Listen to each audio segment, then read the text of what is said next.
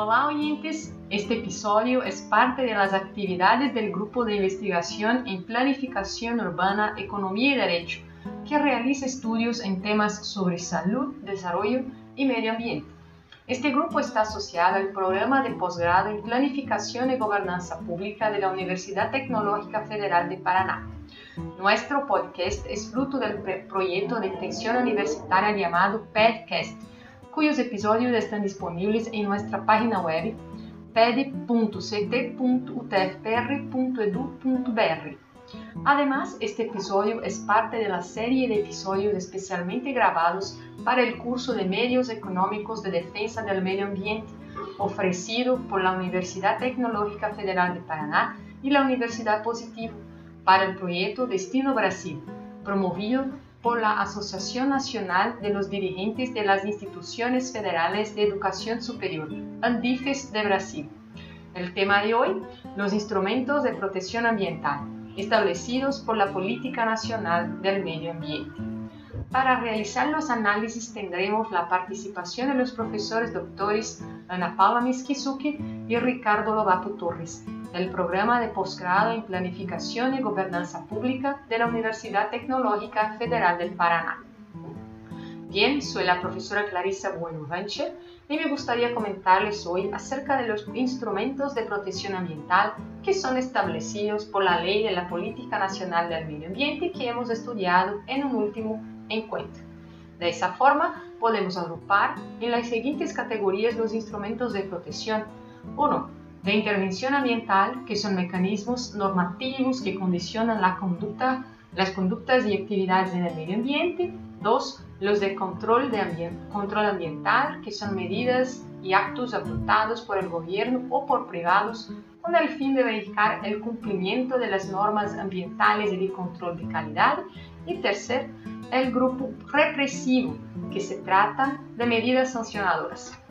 Profesora Ana, ¿Podría ayudarnos con ejemplos? Bueno, ¿cómo no? En el primer grupo podemos identificar estándares ambientales en cuanto a control de la contaminación. Para el segundo grupo, me gustaría añadir que se puede subdividir en cuanto a los momentos de la acción del Estado, en antes, durante y después. Las acciones antes representan el control previo, como por ejemplo el requisito de evaluación ambiental para las acciones durante el desarrollo de actividades que utilizan el medio ambiente se puede ejemplificar con la presentación de informes periódicos. Y por fin, las acciones estatales de control ambiental que ocurren después del uso del medio ambiente pueden ser representadas por la vigilancia ambiental. Bueno, en el tercer grupo de control represivo están las medidas de responsabilidad civil, penal y administrativa para personas físicas o jurídicas. Gracias, profesora Ana. Aún antes de entrar en los temas de los instrumentos económicos, creo que es importante conocer un poquito más sobre los instrumentos establecidos en la Política Nacional del Medio Ambiente es importante aclarar que de ninguna manera se pretende agotar el tema, ya que tiene un montón de detalles operacionales.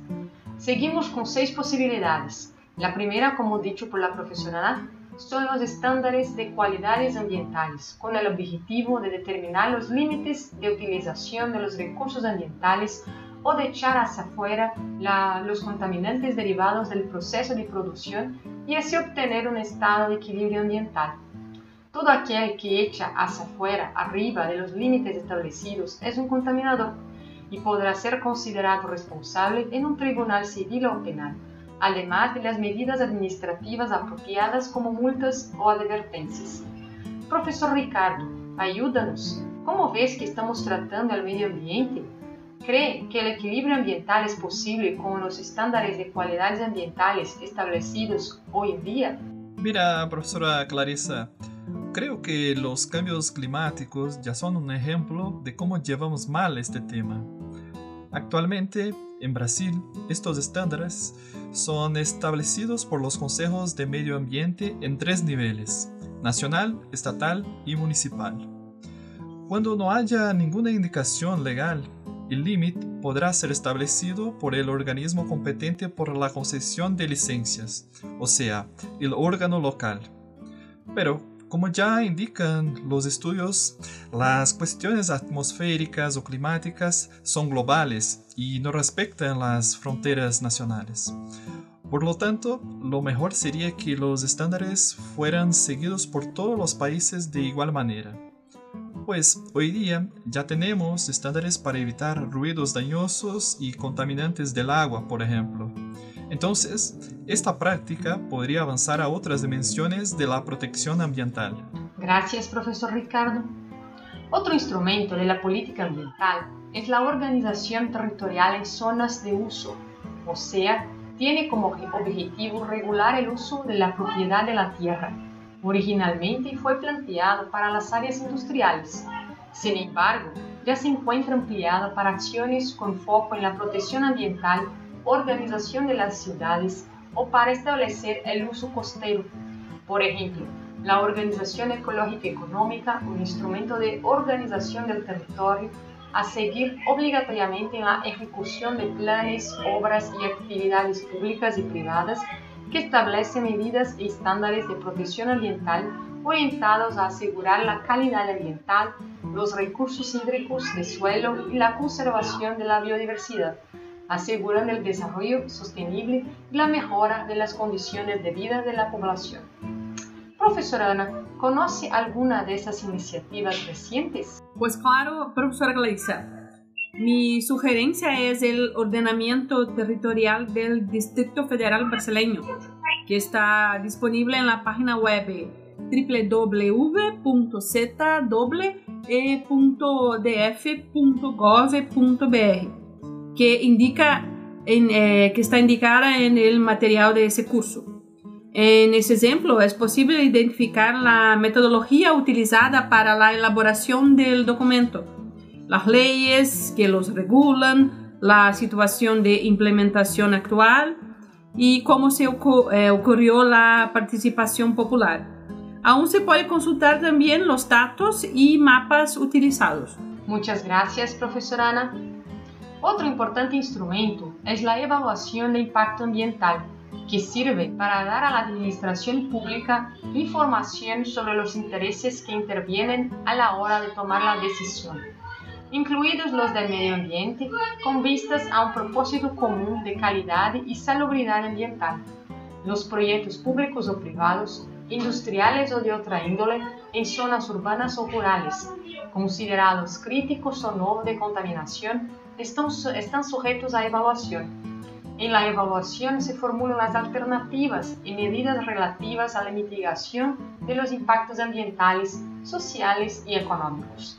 Así, la evaluación de impacto ambiental incluye estudios relacionados con la ubicación, instalación, operación y expansión de una actividad o empresa, presentados como subvenciones para el análisis de la licencia ambiental requerida. Por consiguiente, tenemos la evaluación de impacto ambiental como género y dentro de sus especies. Profesor Ricardo, ¿le ocurre alguna de esas especies de evaluación? Claro que sí, profesora Clarissa. Bueno, tenemos el informe ambiental preliminar regulado por la Ley 11.284 de 2006. Es la licencia previa para el uso sostenible de una unidad de gestión que será solicitada por la entidad gestora mediante la presentación de un informe ambiental preliminar al organismo ambiental competente que forma parte del CISNAMA. Otra es la evaluación ambiental estratégica. Se trata de una visión más amplia sobre las políticas, planes y programas con la intención de verificar los impactos de su implementación y establecer estrategias para minimizar el daño al medio ambiente. Por ejemplo, si una empresa estatal de saneamiento va a cumplir con un programa de implementación de plantas de tratamiento de aguas residuales en una determinada región, sería deseable que ella estudiara los impactos de todas las obras, sus beneficios y las externalidades negativas que pueden generar. Gracias, profesor Ricardo. Profesora Ana, ¿puede añadir algo? Sí, profesora Clarissa, cómo no. Uh, aún Eh, como especies de evaluación de impacto ambiental, tenemos en Brasil el informe de control ambiental, eh, procedimientos específicos para concesión de licencias de actividades relacionadas con la exploración y extracción de yacimientos de combustibles líquidos y gas natural que sean elaborados por el empresario con la descripción de la actividad de perforación, riesgos ambientales, identificación de impactos y medidas de mitigación, uh, informe de evaluación ambiental, que debe contener el diagnóstico ambiental del área donde la actividad ya está establecida, la descripción de nuevos emprendimientos o ampliaciones, la identificación y evaluación del impacto ambiental y las medidas de mitigación a adaptar considerando la introducción de otros proyectos, ¿no? Eso según la resolución CONAMA 94.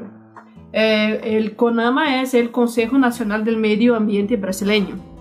Bueno, y por fin les traigo el plan de emergencia individual para la incidencia de la contaminación por hidrocarburos, por la que se determina que los puertos, instalaciones y plataformas portuarias organizadas, así como sus instalaciones de apoyo, deben contar con planes de emergencia individuales para luchar contra la contaminación por hidrocarburos y las sustancias nocivas o peligrosas que se sometan a la aprobación del organismo medioambiental competente.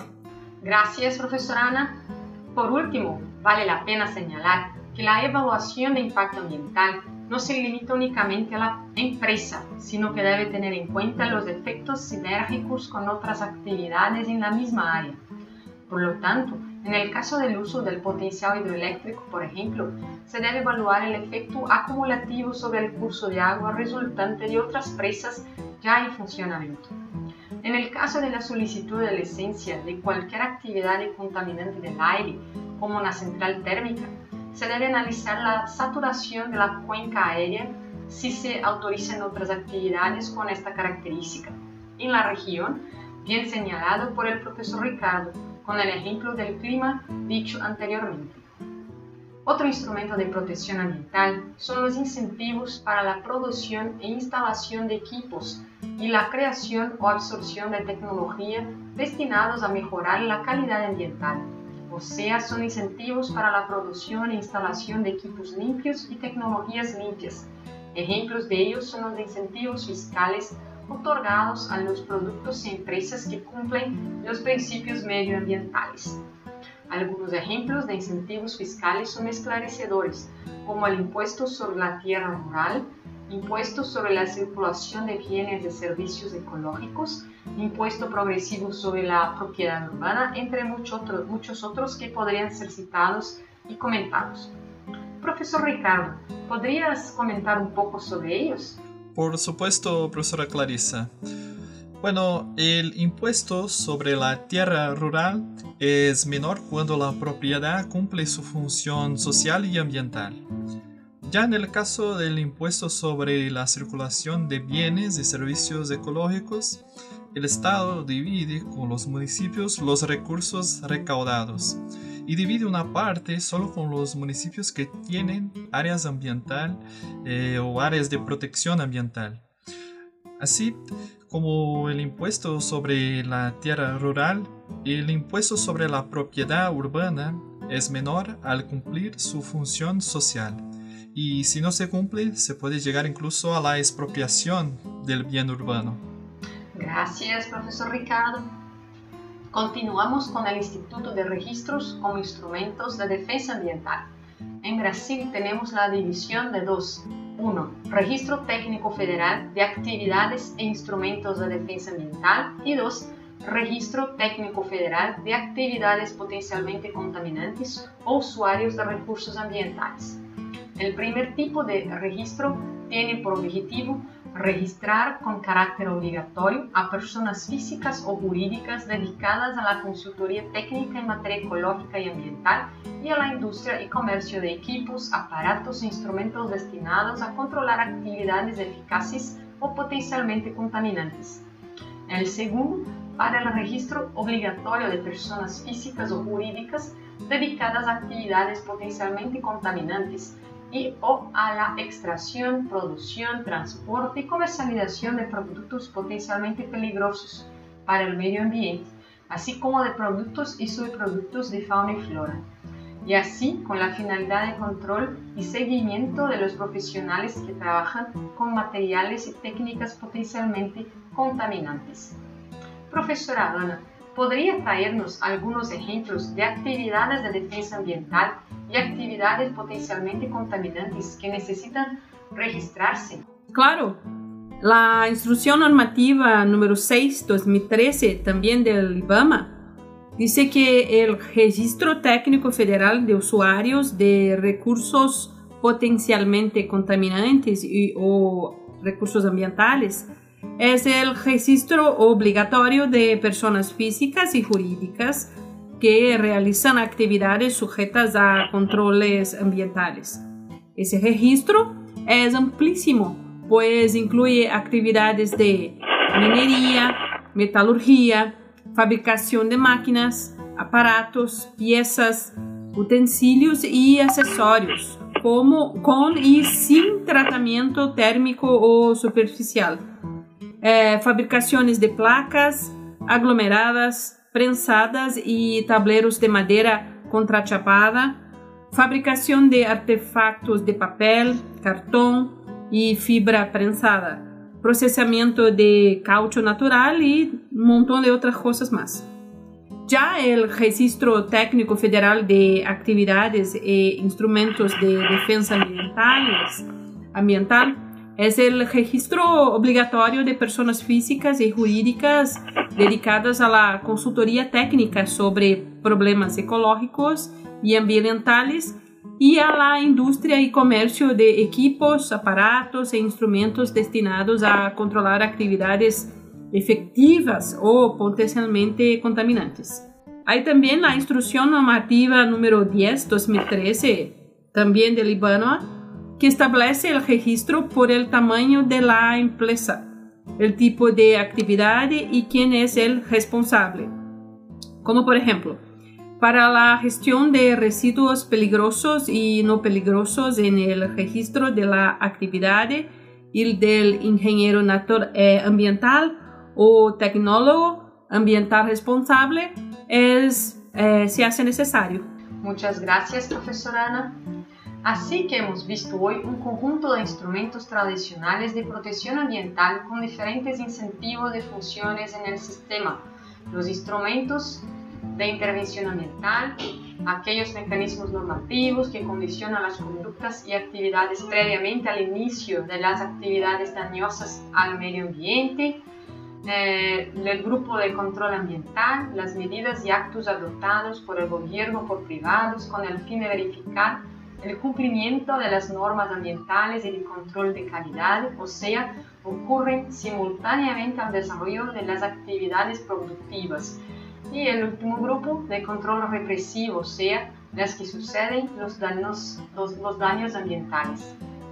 Muy bien, profesora Ana, profesor Ricardo y oyentes, en, el próximo eh, en los próximos encuentros profundizaremos las cuestiones económicas de protección del medio ambiente. Hasta aquí el episodio de hoy. Muchas gracias por escucharnos y hasta luego.